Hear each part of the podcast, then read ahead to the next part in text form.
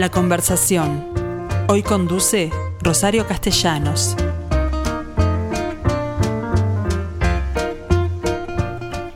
Bueno, aquí estoy una vez más con ustedes, pero no estoy sola, afortunadamente, porque hoy la entrevista es presencial.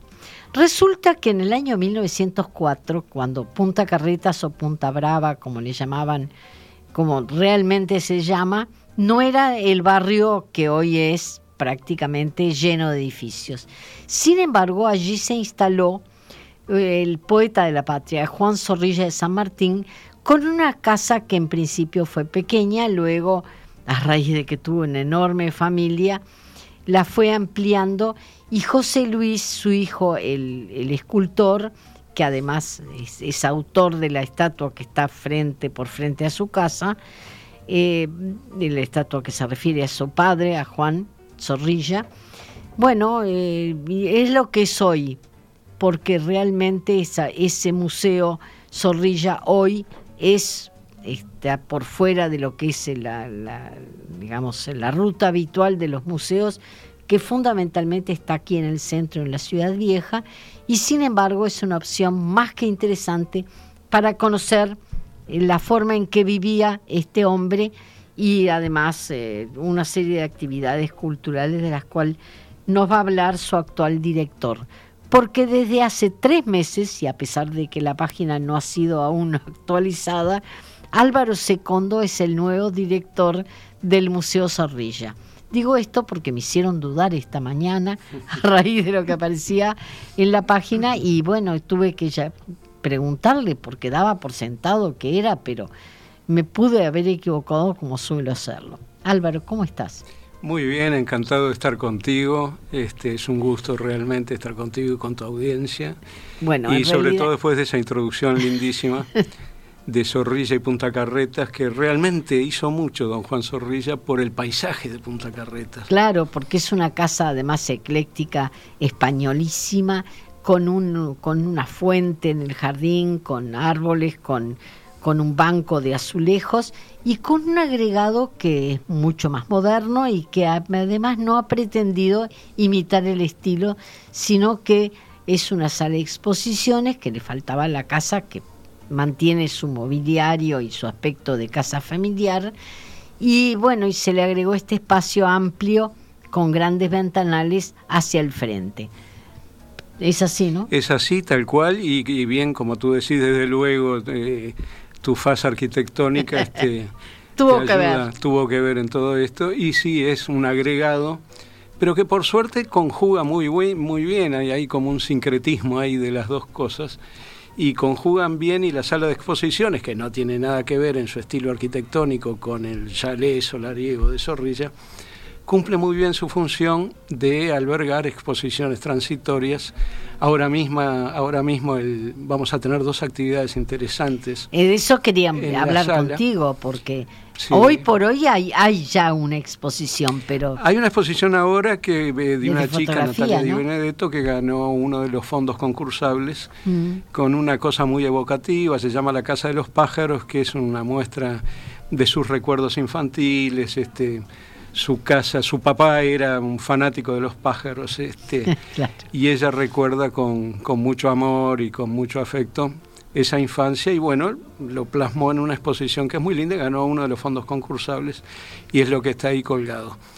Pero ya mismo va a levantar esa exposición y entra una de Natalia Kimmelman, curadora, y Adriana Rostowski. La conocemos bien. Que me imagino que la conoces bien, y Adriana Rostowski también, porque es arquitecta este, con varios teóricos, que es una anécdota muy linda, porque es a raíz de un conflicto que tuvo José Luis Zorrilla de San Martín, el escultor, con su vecino. Hijo de Juan. Hijo de Juan y padre de China. Padre de China. Padre de Guma. Y de cinco hijas, porque tuvo. Cinco hijas, todas destacadísimas, algunas con más prensa como mm. China, desde luego, y otras menos, pero, este, pero sí, cinco hijas.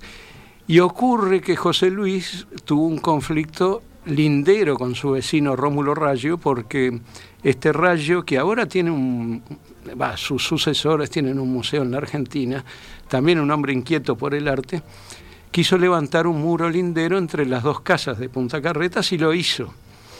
y pretendió cobrarle a José Luis. José Luis no tenía dinero, como suele ocurrir con estos artistas que son fantásticos. que, ganan después que se mueren. Exactamente. Lamentablemente. pero mira, le quiso pagar con una escultura, con un busto del propio, del propio Rómulo, que es una maravilla. Es un mármol que está ahora en el, en el Museo Nacional de Artes Visuales. Y resulta que Rayo se lo rechazó porque tenía una imperfección en la nariz y ahí se enemistaron para siempre. Bueno, Nora y Adriana indagan entonces en, los, en el concepto de límites, en todas sus acepciones e implicancias, yo qué sé, con otros cinco o seis artistas, más otros teóricos, entre los que está Willy Ray, por ejemplo. Claro, presidente este, de la Comisión de Patrimonio, además de ser quien tiene su, a eh, su cargo, bueno, como, como colaborador, eh, Paisaje Ciudad aquí. Exacto. Mm. Y esta muestra va, a partir del 15 de noviembre, para lo cual, desde luego, ya estás invitada. Y va a quedar este, durante el verano. Pero antes de eso, tenemos el 4 de noviembre, allí también en la sala de exposiciones, la presentación de un libro interesantísimo, que es una biografía del doctor Soca, escrita por Ricardo Pau Ferrari. No golpees la mesa porque sale el ruido. Perdón, escrita, yo para darle énfasis escrita por Ricardo Pau Ferrari, que es un historiador de la medicina que trabajó mucho con Mañé Garzón, además de ser un ginecólogo de nota. Este, como lo fue Soca. Como lo fue Soca, que tuvo varias especialidades, ¿no? Y fue un hombre muy peculiar, me entero en la biografía que se llama El ilustre eh, enigmático, porque mm. no era un hombre fácil de conocer, no se dejaba conocer con facilidad, que es el padre, por supuesto, de Susana Soca. De Susana Soca, que tampoco se... Eh, eh, no era fácil, digamos. No era fácil. Ni su, ni su mamá, es decir, la esposa de Soca tampoco. También, también. Bueno, de cualquier forma, eh, Soca está inmortalizado en una estatua nada menos que del francés este Bourdel, que yo critiqué una vez y Burdel. Burdel que me dijeron, es el maestro de José Luis Zorrilla. Claro, que me dijeron que era muy buena. Yo la encuentro como desproporcionada, pero... Bueno, pasa por ser el padre de la, de la estatuaria moderna, no sé si lo es. Este, Debe ser, la verdad que lo dice gente, gente que sabe mucho más que nosotros del mm. tema. Bueno, pero hablemos del Museo Zorrilla. Yo decía, tiene dos entradas, una por la Rambla, porque por supuesto está perfectamente ubicada con vista al mar, y otra por la calle que lleva el nombre de Juan de José Luis. De José, Luis. Y, y, en esa entrada, que para mí es como una entrada de servicio, porque es la parte de atrás de la casa, es donde aparece Museo Zorrilla. ¿Por qué? Bueno, este, la verdad que si te tuviera que dar una explicación muy racional, no la tengo. Pero yo creo que se debe más bien a temas de seguridad. Se limitó las entradas. Este, eh, la seguridad es un tema permanente en los museos y bueno, era mucho más fácil la vigilancia con un acceso solo Además tiene algunas ventajas, se pasa por el patio andaluz, si entras por atrás que es divino, se pasa por la fuente. Con las escaleritas de los escalones de ladrillo. Y, este, claro, toda la caminería, todo el mm. pavimento es de ladrillo, que es todo patrimonial. A mí no me dejan tocar. Yo al principio dije, che, acá falta un ladrillo, tenemos que reponerlo. Me dijeron, por favor. este, tengo allí una, una encargada de la conservación de colecciones que es celosísima de su tarea y me hace tocar todo con guantes y con, eh, con, buen criterio, desde luego, ¿no? Este, y en materia de colecciones, ¿qué hay en el museo? Porque más allá de lo que ve, lo que se ve, que es como la casa instalada. Hay muchas obras de arte, algunas exhibidas, otras no. Tenemos algunos peines allí donde se guardan. Este, hay muchas fotografías. Mm. Hay un acervo de, unos cuantos miles de piezas, no te creas que todavía falta. ¿Y ¿Tenés depósito? Hay un depósito muy chico, pero también está a cargo de, esta chica que te contaba, de Fabiana Uperti, que es muy celosa de, su lugar y lo bien que hace, por supuesto. Este, y allí están, eh, bueno, guardados este, un montón de documentos, cartas. A propósito de eso, también va a haber este, el año que viene un trabajo sobre el epistolario de Zorrilla, que es muy rico que lo va a hacer Sofía Gervás, que es la, encargada de letras del museo, mm. con esta chica Operti. este, y la Biblioteca Nacional y va a dar lugar a una publicación después este, interesante con todas, este, bueno, el epistolario de Zorrilla, que es muy rico y, muy interesante. ¿Y en materia de talleres no hay nada previsto? Mira, en talleres previsto, tenemos un, taller previsto, pero para allá por julio, este, de una chica que hace carátulas de libros, este, interesantísimas, de libros de arte sobre todo. Y, va a dar un taller para jovencitos y para adultos. Este, también ahora nos acaba de pedir este, un profesor Artucio que hace historia del arte y que estaba en el Palacio Pitamiglio para dictar sus cursos en el, en el Museo Zorrilla. Y lo estamos negociando, digamos, en el buen sentido porque nosotros no podemos cobrar, no. pero quizás le, le pidamos, salvo que salga la LUC, este, pero quizás le pidamos este, un, par, un par de cupos para, para nuestra gente en sus, este, en sus cursos, en sus talleres. Bueno, en Castillo mismo, que es una maravilla. Claro, claro. Álvaro, ¿qué pasa con el vecino taller de José Luis? Porque hay una puertita en el muro que está siempre cerrada y que da paso a, lo que conocemos como el taller de José Luis, que vivió allí en la casa. Sí, el taller de José Luis es una maravilla, tú lo conoces bien. Mm. Es, este, yo no conozco el taller de Rodén, pero quienes lo conocen me dicen, mira, no tiene nada que envidiarle el taller de José Luis al taller de Rodin. Porque hay muchísimos eh, yesos. Están sus yesos, hay tercios de unas cuantas obras. Mm. Nosotros teníamos un tercio del gaucho, por ejemplo, en el museo, que lamentablemente se nos cayó un gajo de un ombú arriba y está muy deteriorado. Bueno, ahora lo estuvo viendo Willy Rey y vamos a ver si Patrimonio lo restaura. Le he pedido también a Ramón Cuadra que lo vaya a ver, que es un experto en eso y, este, y hay otros restauradores que han dado su opinión. Vamos a ver qué podemos hacer al final.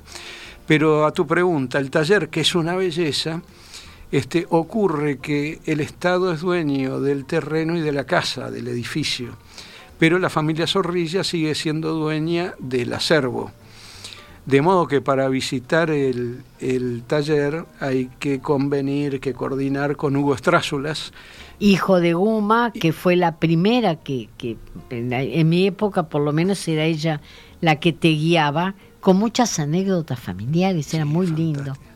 Sí, total. Los de haber este, heredado. Que las heredó Hugo, las anécdotas, y te las cuenta fantásticamente, te hace una visita guiada, pero hay que coordinar con él para que te abra y este y bueno eh, su disponibilidad de tiempo etcétera. De modo que el museo no está abierto al público está abierto pero en esas condiciones. Y es un disfrute porque Hugo te lleva de la mano a ver todo lo que ha hecho su, mm. su abuelo, que incluso allí tenía una, una bodeguita, hacían vino también ahí, y están todos los, no sé, los alambiques, digamos, las mm, barricas. Este, están los azulejos espléndidos, este, que diseñaba, yo creo, José Luis. Bueno, eh, eh, todo el barrio además tiene una connotación artística interesante, porque vecino vecino a eso está Montero, la casa de Montero Bustamante. Está la casa de Montero, que es el Círculo de Bellas Artes. Que fue el Círculo de Bellas Artes, no sé en qué condiciones está porque nunca entré, pero, pero era interesante porque fue anterior al taller Torres García, ¿no? Sí, claro. Y, muchos de los de los que luego fueron alumnos de Torres eh, comenzaron su carrera en Bellas Artes. Bueno, pero te cuento que este, Mariana Weinstein, que es la actual directora nacional de Cultura, que es muy inquieta, este, quiere resolver ese tema y le encantaría hacer un triángulo, una cosa así, entre el museo, el taller de José Luis y la casa de Montero Bustamante, lo cual sería fantástico porque le daría a esa manzana un valor y este y dejaríamos de decir que queda fuera del circuito porque aumentaría muchísimo el interés por ir al Museo Zorrilla. Totalmente. Aunque te digo, hemos tenido sorprendente cantidad de gente el Día del Patrimonio y muchísima gente el fin de semana pasado, eh, que tuvimos una feria del libro que se llamó La Galatea. La Galatea. Este, bueno, en homenaje, por supuesto, a Amanda Berenguer y a José Pedro Díaz. Este, pero organizada por el Instituto Nacional de Letras, y nosotros fuimos sede básicamente del museo. Pero salió, salió muy lindo, lástima que había un viento bárbaro, pero fue muchísima gente, nos acompañó Ida Vitale, que leyó unos es una maravilla. Una maravilla con sus 98 años. Pero una memoria indestructible y absolutamente perfecta. Perfecta. Este, mm. Una adicción como de una joven. Y un sentido del humor. Un sentido del humor increíble. Mm. Y ya te digo, se sentó allí, hacía un frío barro, decíamos, por favor, Ida, no quiere leerlos desde adentro. Dice, pero de ninguna manera. Se sacó los lentes para leer y leyó, bueno, eh, galvanizó a la gente. Yo me acordaba de Zorrilla, porque decían que Zorrilla cuando declamaba y cuando recitó por primera vez la leyenda patria, la gente se caía de espaldas. Y bueno, con Ida fue básicamente lo mismo. ¿No fue a raíz del monumento? No, no, al monumento fue la epopeya de Artigas. La epopeya que, que le pidieron que escribiera algo para inspirar a los que se presentaban. Williman le pidió una memoria para, para... Y escribió más. Y este fenómeno escribió la epopeya de Artigas, que es un, librazo, este, que después Valle, eh, Valle y Ordóñez, por supuesto, se lo reconoció y le duplicó la, lo que le había ofrecido en pago Williman porque fue una tarea gigantesca, ¿no? Sí, Además, con ella pretendía influir en el espíritu de aquellos que se presentaban al concurso. Y el escultor que ganó le agradeció desde Francia después. claro, porque además era un extranjero. Claro, más, eh, que. Maestro, su inspiración fue este, mm. la que me condujo a, a, hacer esta estatua, ¿no? este monumento. Claro, me, me imagino. Pero, ¿qué público va al Zorrilla? Mira, es un público este, muy heterogéneo. ¿Pero edades, por ejemplo? No, sorprendentemente van muchos jóvenes. Hay una cantidad de jóvenes que van al jardín, por ejemplo. Se sientan en los bancos, disfrutan la tarde este, y de pronto entran un ratito, bueno, recorren, hay allí este códigos Q, en los, no tenemos visitas guiadas, pero en, visitas guiadas, pero en cada ambiente hay códigos Q y los chiquilines, viste, se manejan bárbaro. Sí, celular de por medio. celular de por medio y aprenden mucha cosa. Así que los, los jóvenes se manejan bárbaro. Y después va gente que, que, que, bueno, que recuerda a Zorrilla, que ama su obra, este eh, te diría que, no podría ser una, distinción etaria de, los concurrentes al, museo. que me gustaría que fueran muchos más, desde luego, ¿no? No, no, es, no es masivo, pero ya lo va a ser. ya volveremos. En esa este, materia, ¿tenés algún proyecto para atraer más gente? Bueno, hay lindos proyectos para el año que viene de muestras. Por ejemplo, vamos, el, el año que viene, no te olvides que son los 100 años de China. Claro. Y China va a ser, este, eh, el Día del Patrimonio va a ser consagrado eh, eh, Lleva su nombre. En el museo vamos a tener un rincón China Zorrilla, que, es un ambiente interesante, donde va a estar su famosa mesa redonda sobre la que trabajaba, que dicen que viajaba con ella, que... la llevó a Buenos Aires. La llevó a Buenos Aires, la traía, la llevaba a los hoteles, recibía a la gente alrededor de esa mesa y siempre la tenía absolutamente cubierta de mm. libros y de mm. materiales de trabajo. Y esa mesa ya la adquirió este patrimonio. Entonces me fueron a visitar allá al museo Willy y Lali Amorín, y me dieron la buena noticia de que quieren exhibir esos materiales, algo de indumentaria de China también y otros recuerdos en ese rincón de China que va a estar durante todo el año abierto en el museo. Y ojalá quede a perpetuidad. Pero después vamos a tener una muestra de Molina Campos. Ah, me encanta. Bueno, este, estamos, hoy mismo tengo una reunión con el representante acá de, de Molina Campos, y este, que es un ingeniero Correa. Eh, aclaremos porque no tiene por qué eh, de, conocerlo todo nuestra audiencia. Molina Campos, si mal no recuerdo, es aquel que que hacía, eh, dibujaba o pintaba, no sé. Es un costumbrista. Costumbrista. Ahí está, este, con cosas mm, maravillosas que, que parecen este, medio naif, pero después lo que entienden dicen, no, que naif, esto es un expresionismo, yo qué sé. Este, eh, es fantástico Florencio Molina Campos, que todo el mundo lo recuerda por los almanaques de alpargatas. Por ejemplo. Que estaban ilustrados en aquella época por, por, Florencio Molina Campos. Pero fíjate que ayer estuve, Yo por tengo un Fausto criollo, creo.